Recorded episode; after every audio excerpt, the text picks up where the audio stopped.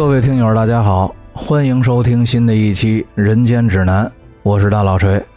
咱们今天呢，还是准时准点的继续咱们这个乱锤水浒的内容。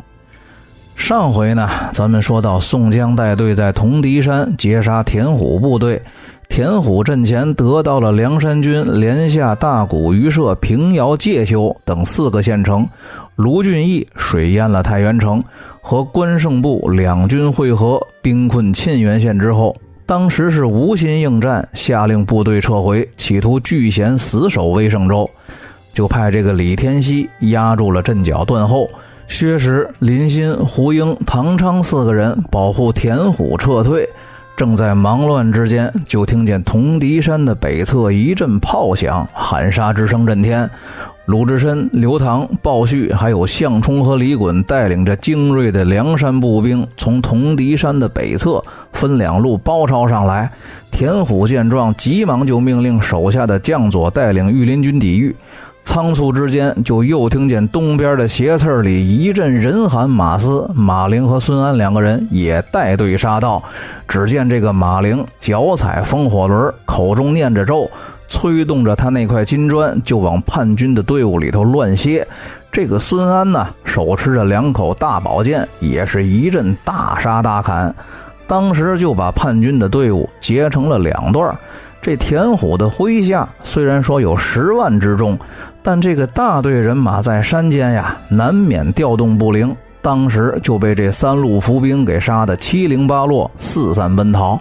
这李天锡等人见状呢，急忙带队回马来救援田虎，企图向东突围逃窜，却被鲁智深和项冲、李衮等人领着藤牌标枪队和藤牌短刀队截杀。这个田虎的身边呢，虽然说都是御林军，但是他们自从造反以来，都是和没有什么战斗力的北宋官军战斗，压根儿就没见过如此凶猛强悍的对手，根本就抵挡不住。须臾之间，这个李天锡、郑芝瑞、薛石还有林鑫的人马就被梁山的步军给冲散了。仅剩都督吴英、唐昌和总管叶青以及金吾校尉等几个将领，领着五千残兵，保着田虎是仓皇逃窜。正在危急时刻，迎面就遇到了赶来救驾的所谓中兴平南先锋骏马全宇。这田虎一见全宇率部赶到，就像落水之人突然抓到了一根救命的稻草一样。当时呢，全宇带队上前接应到了田虎，双方会合。张青就建议田虎先到香园城里暂时躲避，等自己和琼英郡主一起击退了梁山人马，就请田虎重回威胜州，再调精兵强将和宋江决一死战。田虎大喜，下令部队转向襄垣方向撤退，全宇骏马带队断后。话说这个田虎呢，率众逃窜。一路上，后方梁山追击部队的喊杀之声就没断过。赶到襄垣城下的时候，后头的喊杀声是越来越近。当时城上望见了田虎的旗号，马上放了吊桥，开了城门，准备迎接田虎进城。而此时，田虎的部队已成惊弓之鸟。虽然说人多，但都是一些个没经过正规军事训练的乌合之众。听见后方的喊杀之声，早就顾不得什么大王不大王了，都争先恐后的往城里头挤去。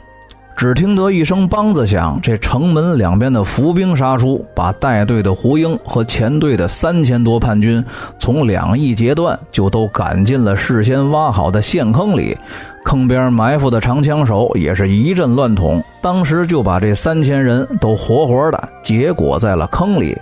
此刻呢，只听见城里头一阵大喊，说要活捉田虎。田虎方知中计，急忙回马往北就走。张青和叶青两个人见状，也打马跟随。无奈田虎胯下的那匹马是匹宝马，脚力太快，两个人追赶不上，前后差了就有一箭之地。隐隐约约的，就看见田虎的马前忽然平地就起了一阵旋风，这风中啊，影影绰绰的现出来一个女子，指着田虎说道：“田虎休走，我裘家夫妇都死于你手，今天你的报应到了。”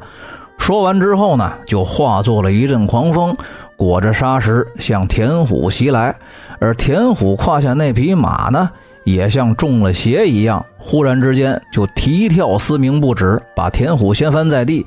张青和叶青两个人此时赶到，跳下马来就把田虎活捉。这护驾的唐昌见状呢，打马挺枪，率众来救，被张青扬手一石头子打中了面门，随后一枪刺于马下。李逵和武松也带领着五百精锐的步兵从襄垣城里杀出，把田虎麾下的那些殿帅、将军还有金乌校尉等人杀散之后，协助张青和叶青把田虎也绑了个结实，押回了城里，关闭城门，坚守不出，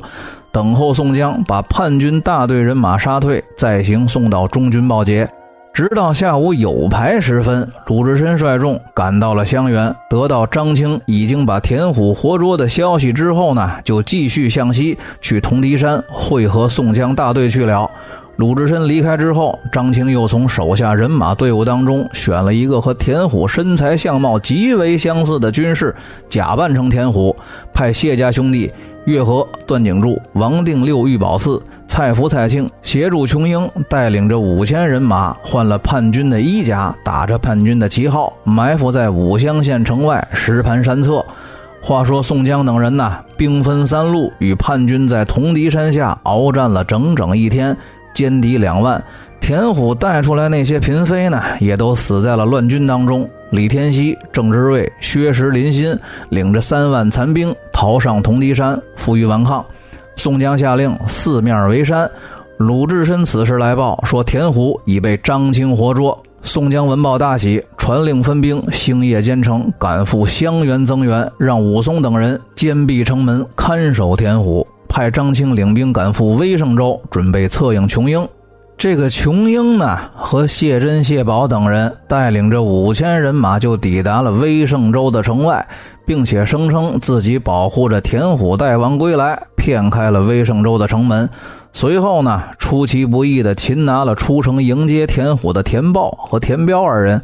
马上就地派遣王定六、玉宝四、蔡福、蔡庆领了五百多人，把田豹、田彪连夜押解送往襄垣。这威胜州城头守城的叛军将领一见事发突然，急忙带人来救。谢珍、谢宝等人也是各持兵器，一起杀进城来。琼英呢，一边飞石支援，一边带人杀进城去。月和、段景柱按照原定计划，急忙让手下的兵丁各自脱去了叛军的衣服，也涌进城来，抢占了城头，插上了宋军的旗号。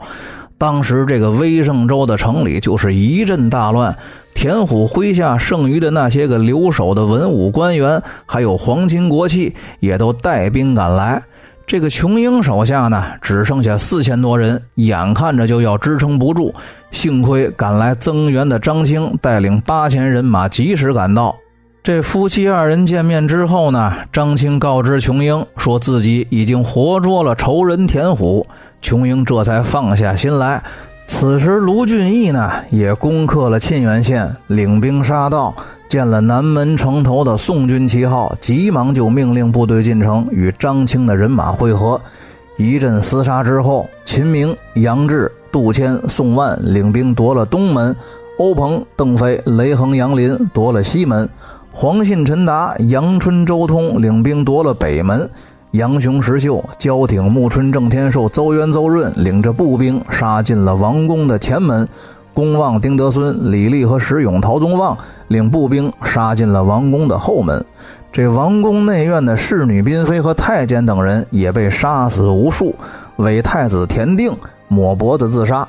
张青、琼英，还有菜园子张青、孙二娘、唐斌、文仲荣、崔野、耿恭、曹正、薛勇、李忠、朱富、石谦、白胜，分头去杀伪尚书、伪殿帅、伪枢密和伪封的王亲国戚。直到第二天天亮，卢俊义接到各路人马的回报，说除了降将耿恭在乱军当中不慎落马被踩踏而死之外呢，其余的将领无一损伤。焦廷把这个自刎身亡的田定带到了中军，琼英一见啊，是咬牙切齿，只恨自己没能手刃仇人田定，只得拔剑割了田定的脑袋，肢解了田定的尸体。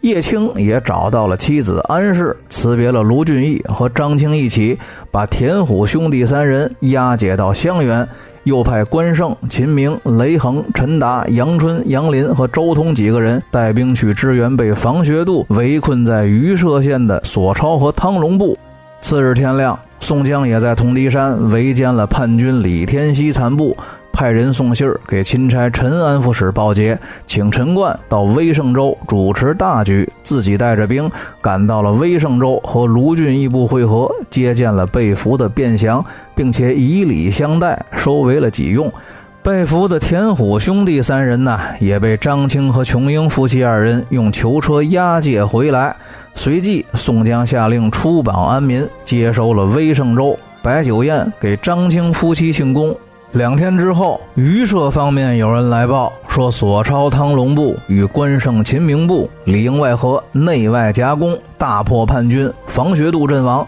叛军被杀五千余人。宋江闻报大喜，命令军政司把众人的功劳一一记下，以备日后论功行赏之用。三四天之后，关胜率部和钦差陈大人的队伍陆续抵达威胜州。宋江把陈钦差迎接入城之后，当面就向陈冠讲述了分兵之后的历次军事行动和各位梁山将领的功劳。陈钦差是一番嘉奖，表示一定据实上奏，请当今的天子重重的封赏委任众位头领。转过天来，琼英来请假，说回石室山妥善安葬母亲宋氏夫人。宋江安排叶青和张青陪同前往，自不必细说。随后呢，宋江奉命烧毁了田虎所建的各处宫殿和楼宇，打开了威胜州的府库和粮仓，赈济城里的居民，修写了报捷的公文，派戴宗送往东京汴梁肃太尉处，求肃太尉代为上奏朝廷。戴宗赶到了东京汴梁，见了肃太尉，递交了公文，转达了详细的信息。肃太尉大喜。第二天早晨，就如实报告给了徽宗天子，并且在天子面前一番美言。徽宗召集龙颜大悦，下旨命令宋江班师回朝，准备接受封赏委任。戴宗得到了消息之后呢，并不停留，连夜启程，就赶回了威胜州，给陈钦差和宋江报喜去了。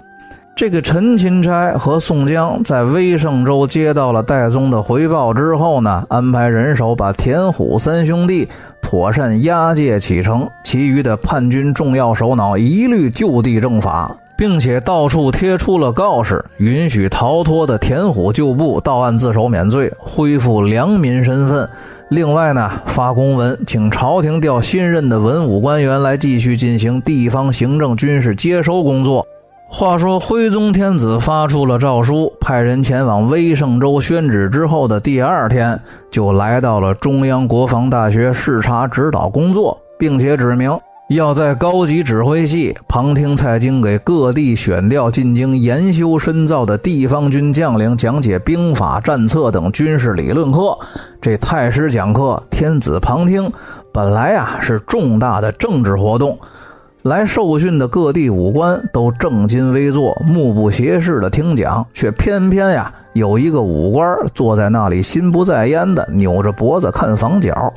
蔡京正要发作，忽有传旨官前来说：“天子圣驾到。”蔡京呢只得先放下此事，转身带领着满座的学员起身接驾。众人当时是一番三跪九叩的行礼之后，跪听了徽宗赵佶的讲话和指导意见。蔡京正要率众再次叩谢圣恩的时候呢，刚才那个不认真听讲的军官忽然之间西行了几步，俯身就跪倒在徽宗赵佶的面前，大声说道：“微臣罗简，云安军达州人士，冒死越礼，要把淮西王庆造反作乱的情形上达天听。”这个话一出啊，吓得蔡京心里头是咯噔一下，正要出言训斥这个罗简的时候，无奈徽宗天子已经示意罗简继续的说下去，只得手里头捏着两把汗，站在一边低头不语。只听这个罗简继续向徽宗讲述说道：“王庆在淮西造反已经有五年之久，大宋的官军抵挡不住。”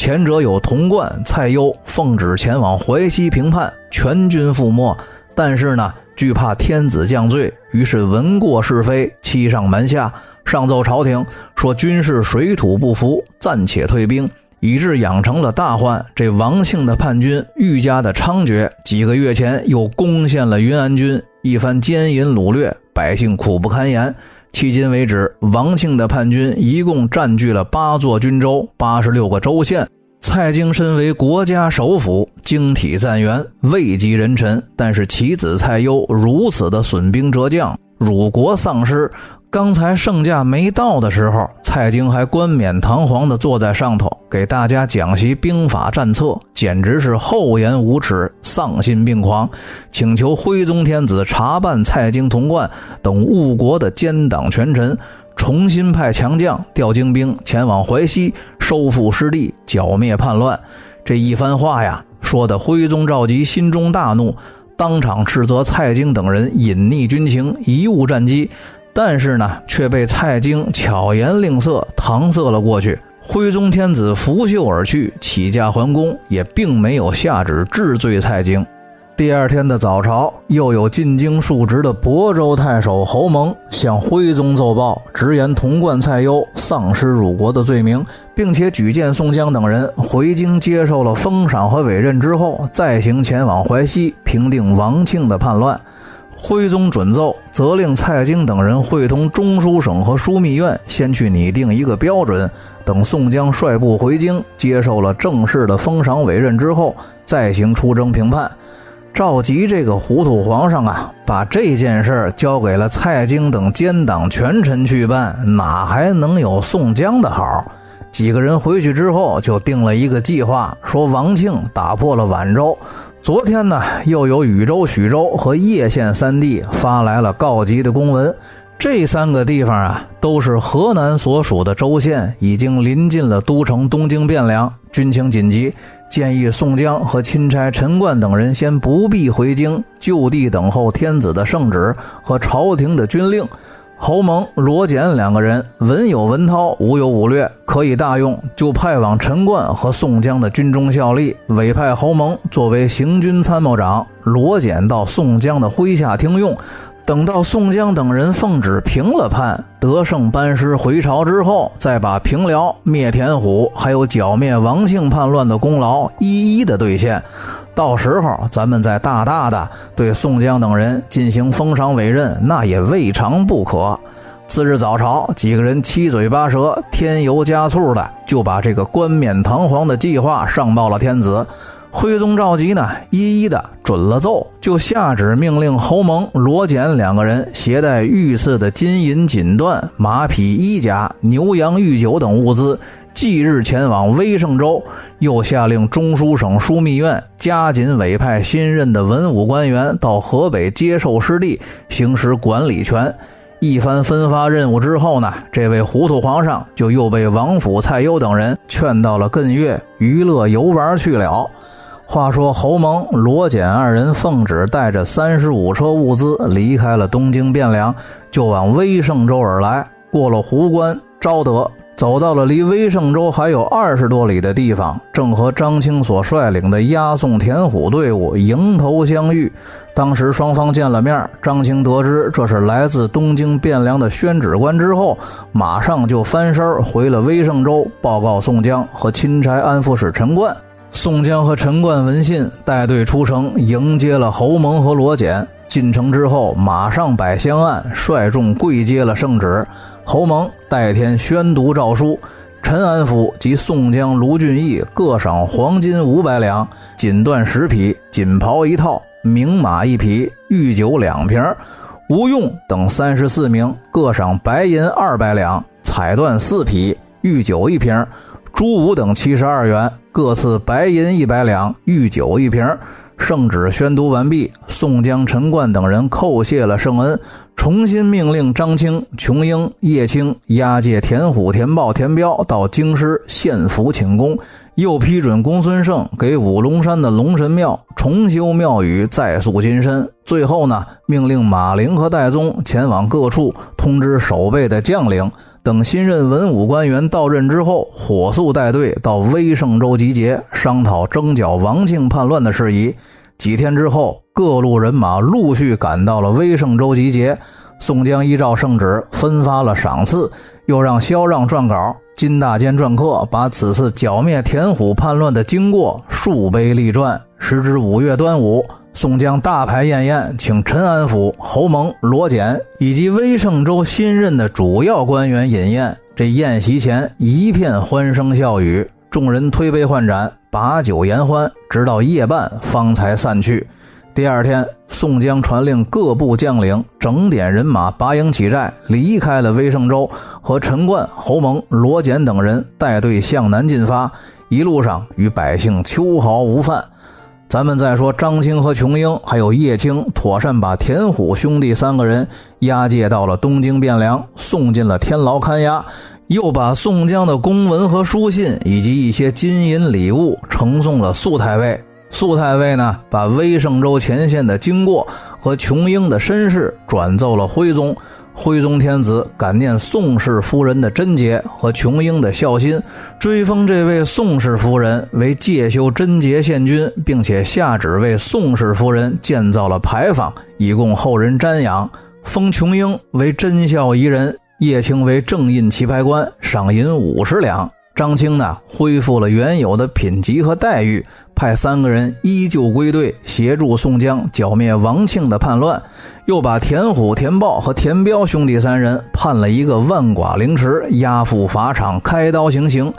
琼英呢，带了父亲求身和母亲宋氏夫人的牌位，随队跟到了刑场，用田虎的人头祭奠了父母，大哭一场之后，辞别了徽宗的圣驾，追赶宋江的大队人马而去。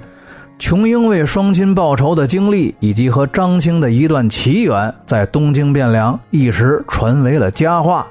咱们呢，放下张青和琼英夫妻，去追大队人马不提，这个王庆的身世呢，咱们得细说一番。话说这个王庆啊，原本是东京汴梁开封府里的一个副牌军，父亲王花是东京汴梁城里的一个大富户，但是呢，却为富不仁。专门的勾结官府，挑辞嫁送，巧取豪夺。所以说，这东京城里的老百姓都对王花避之唯恐不及。这个王花呢，听一个风水先生的指点，看上了一块坟地，说是风水宝地。父母百年之后，如果能埋在此地，家里必出大贵之子。但是这块地呢，却属于王花家的一个远房亲戚所有。为了得到这块地，这个王花不惜花钱上下打点，动用官府的势力，不择手段地强占了那块风水宝地。这家远房亲戚呢，也是被逼无奈，倾家荡产，搬家离开了东京汴梁。不过呢，后来这个王庆造反被镇压，被抄家灭了三族。官府查出来，这家人是被王家所害，反而得了个周全。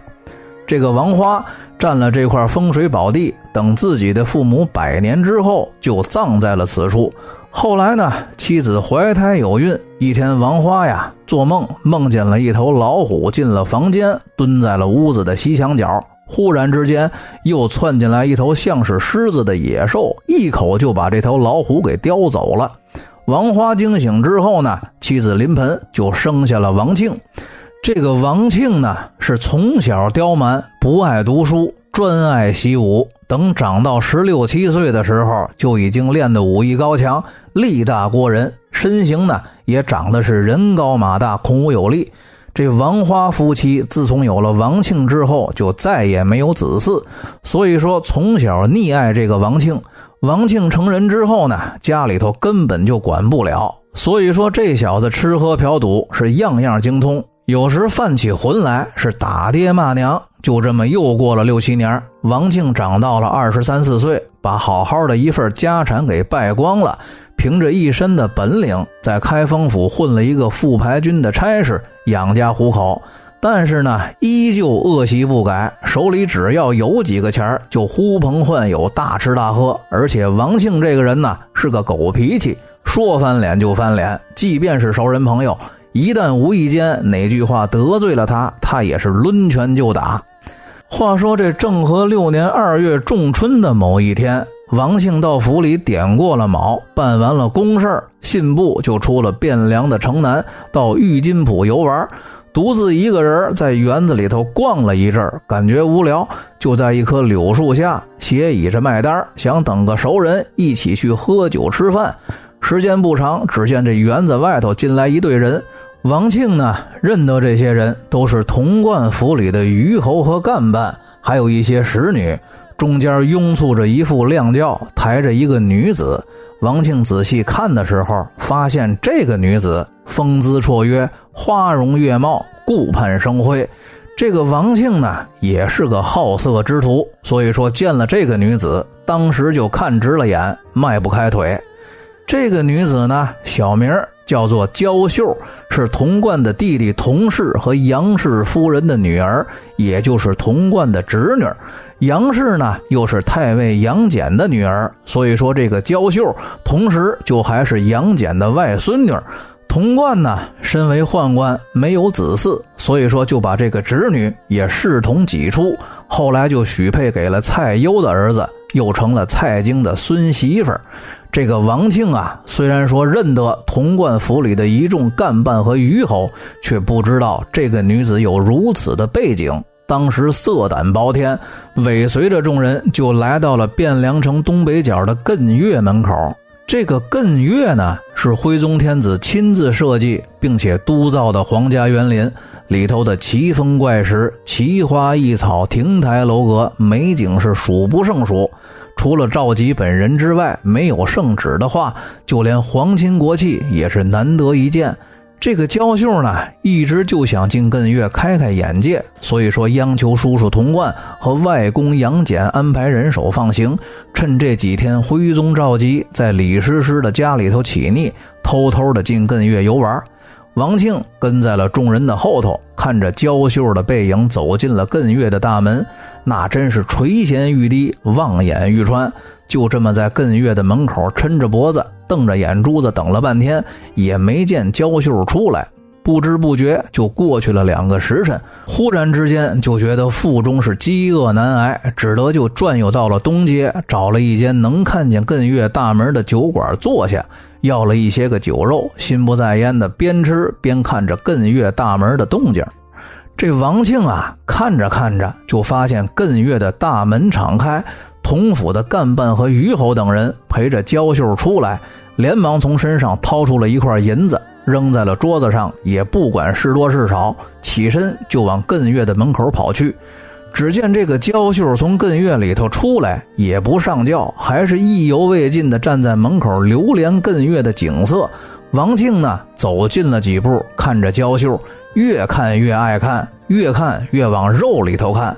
这焦秀呢，也是觉得人群外头有人盯着自己看，便往王庆的方向看来。当时这两个人的目光一接触，那可真是电光火石、天雷地火、干柴烈火，三位真火，滋啦啦的直冒火星子。王庆瞬间就像过了电一样，半边的身子都麻了。焦秀一眼看见了王庆呢，也是不由得心里头一动，因为这个王庆他虽然不是什么好人，但是人样子可是不寒碜，人高马大，身材矫健，相貌堂堂。而且这个娇秀的丈夫，也就是蔡攸的儿子，天生的呆傻。她嫁到了蔡家，无非就是个政治婚姻，所以说见了王庆，难免不动这份春心。那么王庆到底有没有勾搭上这个身世显赫的娇秀呢？咱们下期再说。